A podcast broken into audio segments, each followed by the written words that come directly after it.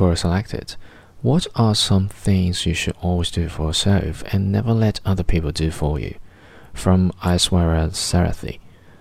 Here are some of my random bets which I firmly believe in. First, choosing the person you want to marry. Second, your major life decisions. That way you can live with them. Third, putting away your plate. Fourth, doing your own laundry. Fifth, pay your bill. Don't pile on another person to pay for you at the restaurant when they didn't offer to.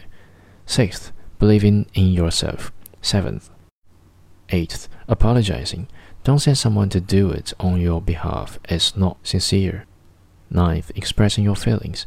Remember the telephone game? The message never remains the same by the time it reaches the main. Tenth, making your own happiness. You can choose to be happy. 11th, if you throw up, you clean it. Don't pass out and pretend it didn't happen.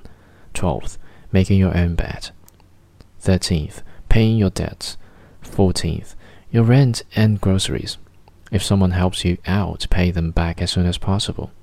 15th, looking for jobs.